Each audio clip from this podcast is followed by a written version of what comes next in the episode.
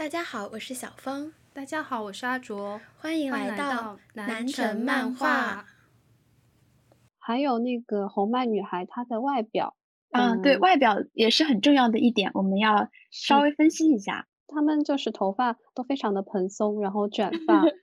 嗯，对我也是好喜欢，尤其是那个阳光打下来的时候，一头卷发，就是稍微有一点点那种毛躁的阴影，呃，毛躁的那种光圈，那种感觉就好像把整个人的气质都柔柔化住了，就是嗯，大自然给每个人物套上了一层那种羽化的边缘那种感觉。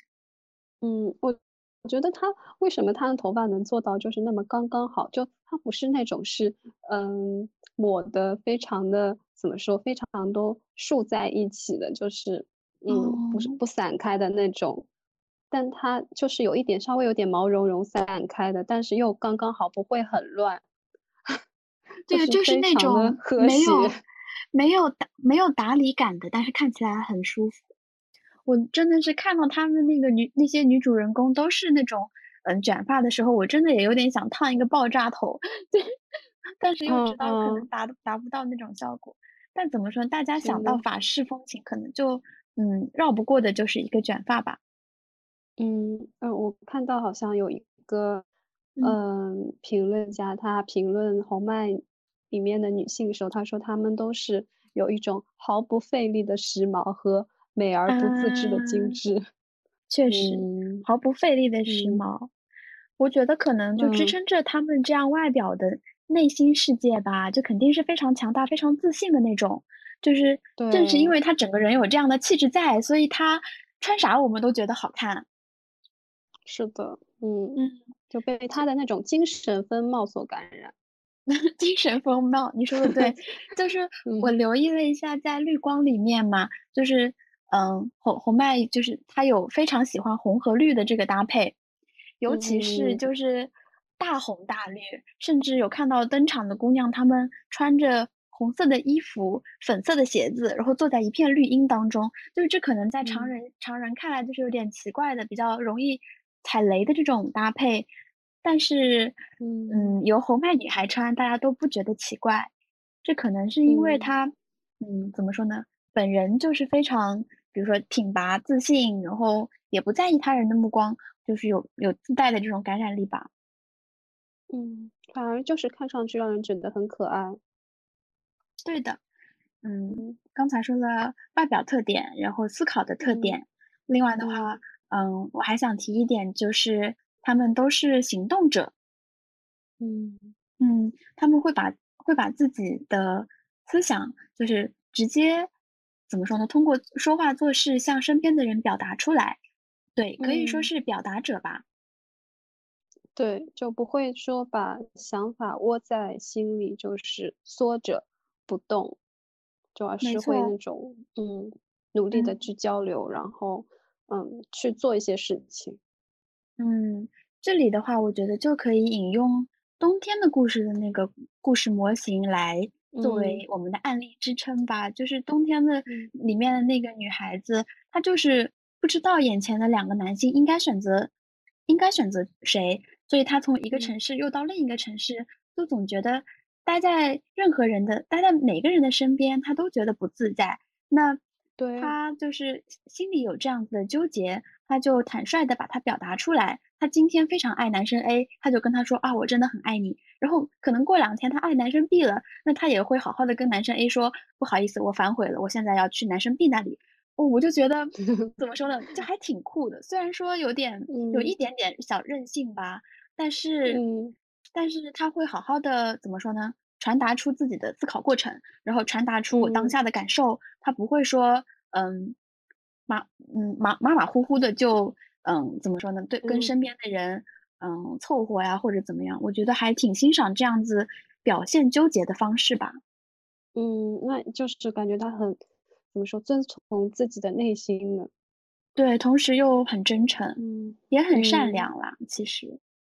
对他至少都说出来了，对，嗯，而且我觉得其实这是，嗯，人生过程当中无法避免的这样子的一个阶段吧，就并不是说，嗯，我们要追寻一种嗯时时刻刻都在变化的摇摆的人生，而是说当我们比如说自己正处于这样的人生阶段迷茫的时候，想想红麦的主人公就会觉得，嗯，我去正视自己的迷茫就也没有什么过错的。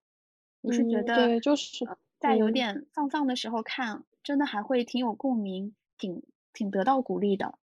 嗯，就是，嗯，不是说那个一定要有一个坚定的选择，就是你也可以有那种迷茫的状态，就是这样，它存在是有它的道理的，然后就不，嗯，不需要强逼自己一定要当下做出一个，嗯，你认为正确或者，嗯，世俗认为正确或者你希望它正确的选择。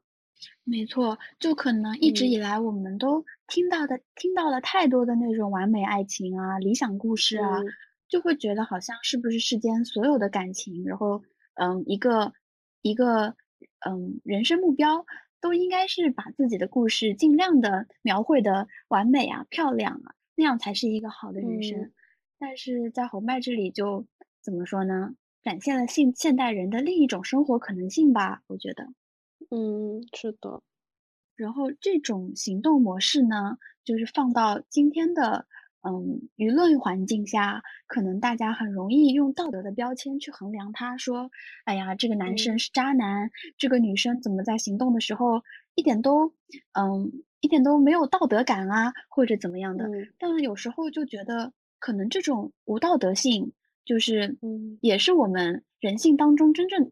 真的是存在的部分，我们不能去逃避，而是说，嗯，通过红麦电影的这样一个窗口，让我们一起去思考这个问题。嗯，就感觉对，去正视它吧。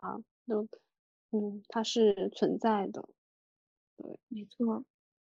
嗯。然后，那关于，嗯，它的女性角色的特点，我们就说到了以上这些。关于四季，其他的就是这个系列的。观感补充或者想讲的还有哪些点吗？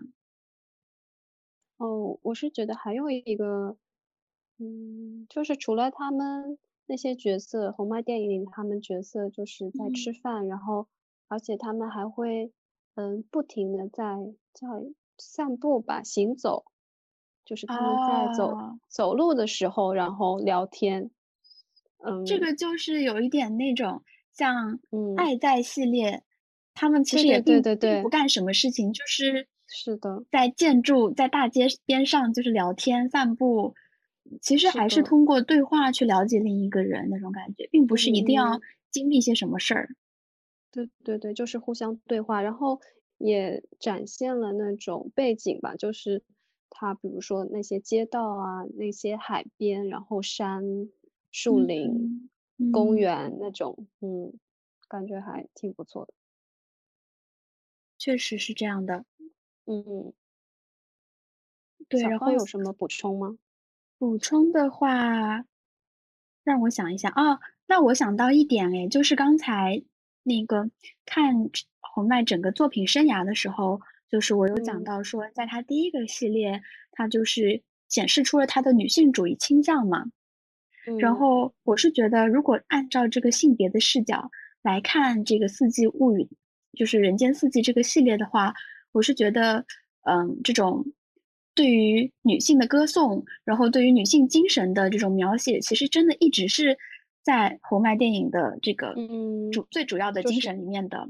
嗯，就持续的，就是，对，就是可能有些女性她就是被描绘的比较鬼马精灵，然后有些女性呢被描绘的可能稍微阴郁一点点，但是她自己。一直在思考，一直在纠结。然后我觉得，无论是怎么样的一种 pattern，其实都是，嗯，其实都，我觉得导演是在赞颂女性的。总之，嗯，就是尊重女性，赞颂女性。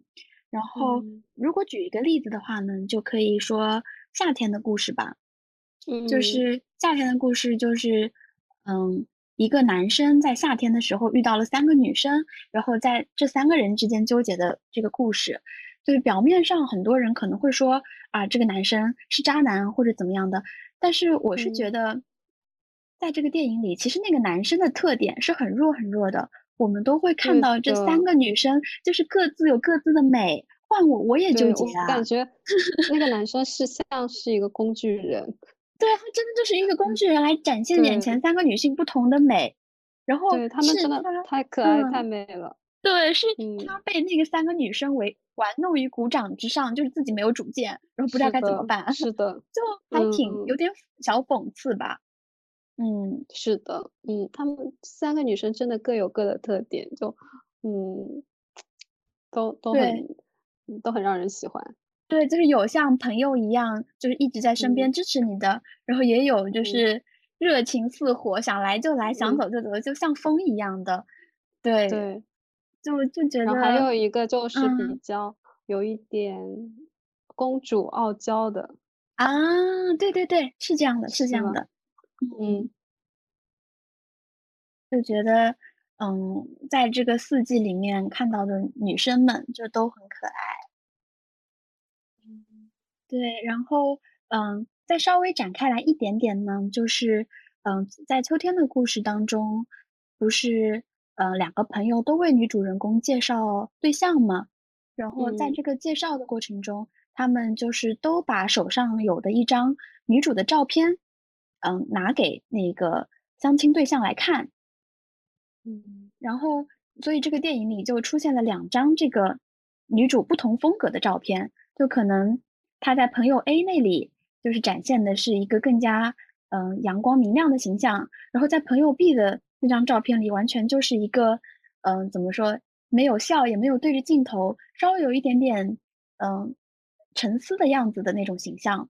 然后我就觉得，嗯，从这个两条线里就可以看到女主人公的不同的面吧，也体现出了就是导演想要传达那种人物的多层次的感觉给观众，我觉得还非常吸引人。嗯嗯，就是一个比较立体的一个女性形象，而不是片面标签化的。对，然后最后的那个女主，她是选择了呃年纪稍长的呃那个男生，也就是看到了那张沉思者照片的那个男性，她选择了那个人。对，然后那个人在第一眼看到女主照片的时候，他说他没有说她很漂亮，或者说怎么一些夸赞的。就是非常典型的夸赞女生的那种句子，他没有用，他是说哇哦，这个人的眼神他好有趣，嗯嗯，就是那种稍微有一点点迷茫、没有聚焦着的眼神。然后那个那个上了年纪的中年男性说，嗯，他的眼神很有趣，就可能相似的人会走到一起，然后只有当一个人他看到了你，就是怎么说呢，不那么光明的那一面。就是，然后还选择相信你的话，那他们就是能够成的恋人，我就觉得还挺感动的。然后，那关于四季，要不我们就先讲到这里。最后的话，还想聊一聊，就是侯麦其他作品，就是我们看的一其他的一些部分与这个四季系列的相关性。不知道阿卓有没有嗯想讲想分享哪些点？因为我感觉你看的好像比我多一些。嗯。嗯，我可能其他的话，我还看了诶，女友的男友，然后飞行员的妻子和绿光，应该差不多就这三部吧。嗯，啊，然后还有是那个道德系列，你可能看了几部这样子。哇，我是觉得看的还蛮多。嗯。嗯嗯，就当时有一段时间非常的狂热，就觉得哦，我要看完所有的红漫，然后当时就看了很多部。嗯，我是觉得把它，嗯，就它里面，它总是主角总是在，总是在纠结或者，嗯，在犹豫，就是他，嗯，好像面对很有两个或者两个以上的不同选择，但是到最后的话，都会有一个相对，嗯，平和的结局，哦，就是就是。这样一种摇摆的这种故事模式，还是一直都有的。是的，是的。嗯嗯，然后他对那个刚刚小芳说的那种女性的刻画，我觉得也是就从始至终就一直是贯彻的。就感觉侯麦真的好懂女生。对啊，就还觉得有挺被戳到，挺能共情的。是的，然后也是觉得红麦非常浪漫吧。哦，嗯嗯，就之前我我看了他一点点的自传啊，啊不是自传，就是他的一本写侯麦的嗯传记，然后嗯。嗯，当时侯麦他是被嗯去参军，虽然没有上真实的战场，然后就是在行军途中，然后他坐在荒野上吃饭，然后他就写信给家里人说，嗯。就我坐在一片荒野上吃饭，就是很有，好像很有史诗里面那种感觉。哦，就是他其实在一些恶劣的环境里，他还是会有那种很浪漫的想象，就是很文学性的想象，就觉得，嗯，侯麦真的是一个挺浪漫的人吧。虽然他他好像是一个保守派。嗯。就怎么说呢？呃，你说他的这个保守，可能也是在新浪潮这个标准下，跟跟同时代的特吕弗他们那一一行人相比的那种保守。对比，对相对相对比的时候，嗯，就是我觉得他的表现形式可能是相对含蓄的，就他不那么激进，然后没有在那里很生气的抨击一些什么，但事实上他的内在还是嗯。非常坚定，然后很多想法都是很前沿的，包括就是对于女性的那种赞颂啊，然后对于现代生活的观察，就也是有一些他前卫前卫的部分吧。嗯，是的，是的。对，包括其实作作为一个现代观众来看，我也并不是对嗯法国电影历史很了解的人来来讲，我是觉得嗯相比于别的新浪潮作品来说。侯麦的作品是更好进入的，嗯，它更接近我们的生活吧。是的，是的，可能就是在对话的时候，嗯，怎么说呢？对话的场景比较密集，然后，嗯，有的时候跳跳动，就是跳动的比较，嗯，频繁，从一个话题跳到另一个话题了。但是从色彩审美啊，然后从整个故事的这个流畅性来说，都还是比较好懂的。它没有那么多的。多线叙事，或者说，嗯，一些让人看着需要，嗯，需要一直目不转睛的那种剪剪辑的过程也没有，嗯嗯，是的。然后侯麦在他的早期不是，嗯，在第一部处女作那个受挫之后，他其实有一段拍呃纪录片的这个生涯，嗯。所以我就有有感觉，他的这个嗯作品当中，其实相机作为一个第三第三者视角，就是怎么说呢？他的纪录片性还是一直在后续的作品里有所沿袭下来的。嗯，就是可能嗯没有那么戏剧化，就整个电影，嗯，是的，是的，就很对，就很有纪录片的风格吧。对，作为一个那种记录者，他也不去评价些什么，然后也没有，也没有插入旁白什么的，就淡淡的这样子描述，嗯，描述一些生活里的细节，这样。对，作为一个观察者的角度，嗯，没错。嗯，那我们再来看一看，就是电影界当中，嗯，一些别的前辈和后辈都是如何来评价侯麦的吧。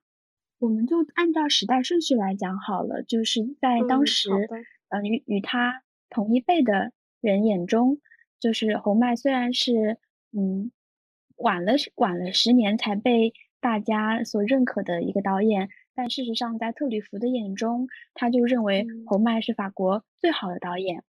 他说，嗯，相比我们之中的其他人，他成名很晚，但其实在十五年的时间里，他一直站在我们的背后。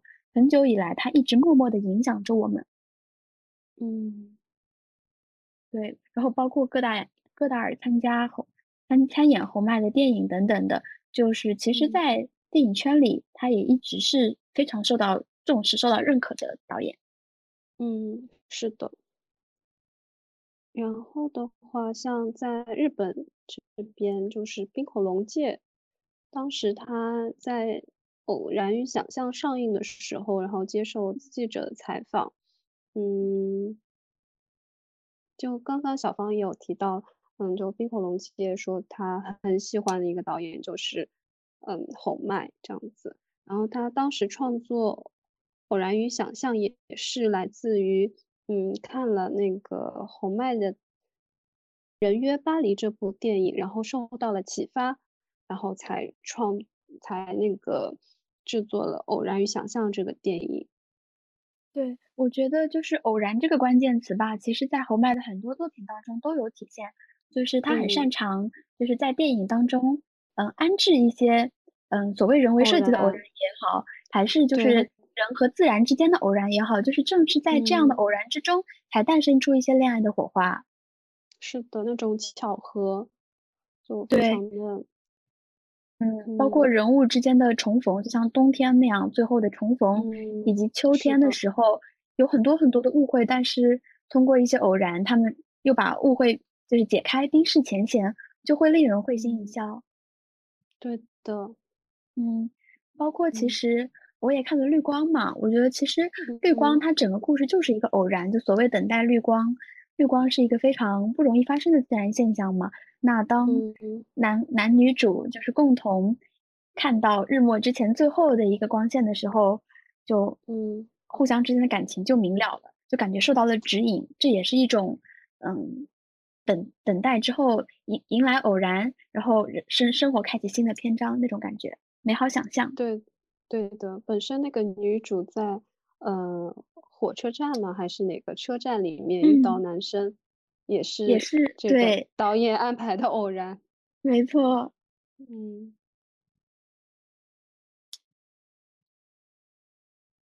然后然后的话就是失之愈合，嗯，大家应该也都比较熟悉的一个日本导演，然后他当时在日本第二十五届的法国电影节开幕上，嗯，他谈到对他影响最深的法国导演就是埃里克侯麦，他说即使他。他在看侯麦电影的时候，即使盯着这么看，也能感受到台词的轻妙。就是他也非常想写出这样的台词，拍出如此自由的电影。嗯，这是埃里克侯麦电影的所在，魅力所在。对，嗯，所以感觉侯麦电影还是影响了非常多的嗯导演。嗯，对呀，就是这种台词和画面两手抓的这个。功力也真的是让人叹为观止。嗯，就是那种文学性非常的强吧，我是觉得。嗯嗯，是，毕竟他自己也写小说，然后也对对看很多本来是想东西。所以说是的。那聊到现在，我就越发觉得电影真的是一个非常综合的艺术。就是我们从一部好的作品里，可以去分析它的这个绘画层面的东西，就是整体的布局啊，然后这个色彩。然后又有一些文学性的东西，包括然后还有嗯，然后还有音乐啊，这样对音乐，然后当当时的一些历史啊，然后民族文化啊这方面全部都杂糅在一个电影里面了。是的，就想要做出一部好电影，我觉得还是真的需非需要非常多的积累，还有那种功力，还有那种导演的他的那 sense。对。嗯，然后提到法国电影的话，其实，嗯，我在侯麦之前并没有很系统的了解过法国电影，就说得上来名字有印象的导演也没有。但是不知道为什么看了侯麦之后，我就觉得对于法国哦，就是一下子亲近了很多，就是在我在我脑海里留下了一个法国印象。嗯，不，就是我也不知道其他的就是。比如说，大家觉得能够代表法国的导演有哪些？这一点也很希望和大家就是交流一下。但是目前的话，我就是觉得，嗯，法就是侯麦让我更好的理解了法式风情这样的一个关键词。嗯，是的，就是非常的有嗯标志性吧。就是看到那个电影截图，看到他的那种电影海报，就感觉是就是法国法式。嗯，我觉得看完之后，我印象最深刻的就是对于之前之前印象中的法国，怎么说呢？反差最大的就是觉得法国法国的夏天跟我经历的夏天真的还挺不一样的。可以说就是，嗯，在当时怎么说六七十年代吧，那个时候法国的夏天是属于不温不火的，甚至有一点清凉的夏天。嗯。嗯，不像我们这边真的是像一个，嗯，像被大火炉烘烤一样，就是在法国夏天都还可以穿长袖，然后如果是稍微轻薄一些的料子的话，就会被海风吹的，就是蓬起来啊，然后，嗯，就感觉很漂亮。对，在绿光里面，甚至还有就是，嗯，女女主角有说，就是因为正正因为是夏天，所以才想去到那种。阳光很强烈的海岸，追求那种皮肤被灼烧的感觉，我就觉得哇，太神奇了！我们这边的人都是想要防晒，想要去避暑的，然后他们就是要接受太阳的毒打，就是可能阳光不够强烈吧。嗯，是的，我应该交换一下人设。没错，虽然说这几年法国的夏天就是也开始受气候变暖的影响，有一些变，有些特点在变化，但是就是。当时的夏天让我觉得非常的向往，嗯，真的非常想过一个侯麦电影里面的夏天，对，感觉清清爽爽的。然后这样的法国夏天就是又跟欧洲其他地方也很不一样，比如说说到夏天就会想到意大利的那种《Call Me by Your Name》里面的那种强烈阳光的夏日感。是的，那个就非常的热烈。对，热烈，然后阳光很强，然后有墨镜，然后，嗯，也很舒服。对，法国的夏天就稍微轻盈一点。对，嗯，然后，那阿卓有没有就是在看了侯麦的作品之后，对于法国的新印象呢？嗯，我是觉得他们那种，嗯。里面的建筑还有那种家居的风格，我是就觉得非常喜欢。就它法式田园风，对，它不是那种很新的那种家具，就那种很亮的、很皮卡皮卡闪着光的那种，它是有一点，嗯，就像那种历史沉淀下来的，它有一些，嗯，甚至有一些伤口或者。有一些摩擦掉的什么那种感觉的，就觉得嗯，原来这就是法式。哦，可能说到底还是有一种那种随性和松弛的感觉。对对对，对。然后包括侯麦，他会把电影，他会把镜头对准的都不是那种最先进的，就科技上最先进的法国，而是说是可能城市边缘的一个小乡村，会以那样的东西作为背景。对哦，对，然后之前跟你跟你聊天的时候，你还说有有印象很深刻的是，他们里面的主角好像经常在休假，都在休假。啊，是的，他们好像是有两个月吗？两个月休假期，可能是夏天假期比较长，或者说工作时间本身就比较短。天呐，这样讲了又感觉好资本主义啊，就很资本主义，就是我就觉得他们怎么能围绕这个休假去哪里？能聊这么久，对啊，就太会享受了。这样看真的也是羡慕嫉妒恨。他们是剥削了多少别的地方的人力物力，才能够获得这样子惬意的生活？就其实也挺难，挺挺嫉妒的。是的，就绿光里面的女主，她就一直一直在想我要去哪里，我要去哪里度假。我感觉就是一种很甜蜜的负担。就她为什么 能为这个事情这么烦恼？对，而且就是这样子的纠结，其实也非常的奢侈，非常奢侈。嗯，而且在他和他遇到他，他会遇到一些朋友，然后每个人都会突然说：“哎呀，我我阿姨或者说我哪边的海边有一套房子，你要不要去那里？”啊，对对对，而且他们好像所有的登场人物就是家里都有一个花园。我就很震惊，怎么会？对，然后动不动动不动就在花园里朋友聚餐，然后都有一个都有一片地，然后要去收割了，我就觉得好好啊。但怎么说呢？这一方面，一方面就是有侯麦的这个审美审美的聚焦点吧，然后一方面也可以说是他的局限。我是觉得，啊，是就可能因为他自己是那样的那样阶级的人，他可能看不到。怎么说呢？支持着这样阶级的其他的一些劳苦民众之类的。对的，这也，嗯，也是真的是一种局限吧，就是真的没有办法。嗯，对。嗯，嗯，确实，毕毕竟电影的话也是文化历史的产物吧。嗯，说不定几十年后的几十年后的亚洲也会出现这样子，嗯，比较有松弛感的故事吧。嗯嗯，对的，还是。嗯，感觉电影还是和这种运，嗯嗯，叫什么经济发展啊、社会发展，还是结构发展，还是都非常相关的。另外的话，我们还有什么可以，就是刚刚夸了那么多，还有什么可以批判的吗？你觉得？就是对批判的，也不是批判，就是带着批判性的眼光看看，带着局限性之类的。还有还有什么吗？可能最主要的就，我觉得还是红麦他的。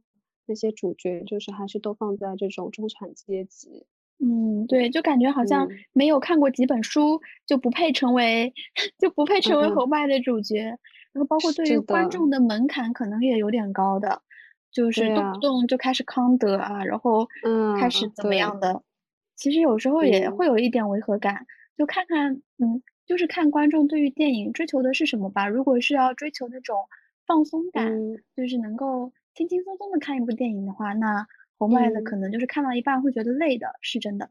嗯，是的，对。只有当自己，嗯，你说，啊，嗯，就你在那边找不到那种，嗯，他们的烦恼都是精神层面的烦恼，不是那种，嗯，实质物质上的烦恼。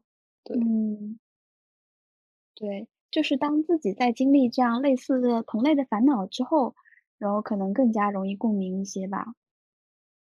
嗯，对，嗯，对，那其实差不多就这样。对，其实就我感觉，可能你在不同的年纪看红麦的话，可能会有不同的那种呃感受。就我们现在这个年纪，可能看到的是这样子的一个红麦，可能我等我们嗯。比如说结婚生子，或者嗯自己积累累了更多人生经验，或者我们去了真的真实去到法国，去感受过那边的街道，还有嗯人与人之间的交往，然后也许我们又会产生新的那种想法。对对，总之呢，就是感觉在红麦电影里的女性真的可以有各种各样不同的生活，无论到了中年是。嗯，有一个孩子的单身妈妈，还是说一直没有结婚的这个，嗯，独独生女性，就好像每个人都是可以过得很自在、很舒服的。所以，就我现在嗯得到的一个鼓励呢，就是觉得不要去焦虑，无论怎么样，就是都会有很好的人生。对，就是按照这样松弛着来、惬意着来去享受人生。就是嗯，身为女孩子，真的有很多可以体验、可以。可以享受的，嗯，对的，还是要感觉活在当下吧。然后，嗯，追求，就你有自己感兴趣的事情，就努力的去追求。你想谈恋爱，就努力去谈恋爱。对，没错，嗯，对。那么，以上就是我们对于嗯红麦的刺激系列以及她的女性角色的一些简单看法了。希望能给大家就是就介小部分的介绍一下这个红麦，然后希望能能大家能产生兴趣，然后可以去看一下这些电影。对，也很期待跟大家进行留言互动。然后，如果大家有什么推荐的别的法国电影，也嗯也一定要告诉我们，那我们之后可以再比照着看看。嗯，对，因为我们两个的话还是。嗯，大家都是看电影都是有主观性的，所以我们提出的也是很片面的看法。然后，如果你嗯听众有很多有其他不同角度的看法的话，也也请分享给我们。好，那那今天的节目就先到这里。嗯，好，我们下期再见。嗯，下期再见，拜拜。拜。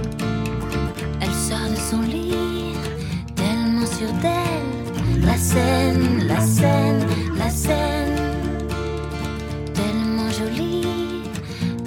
La scène, la scène, la scène. Extra lucide, la lune est sûre. La scène, la scène.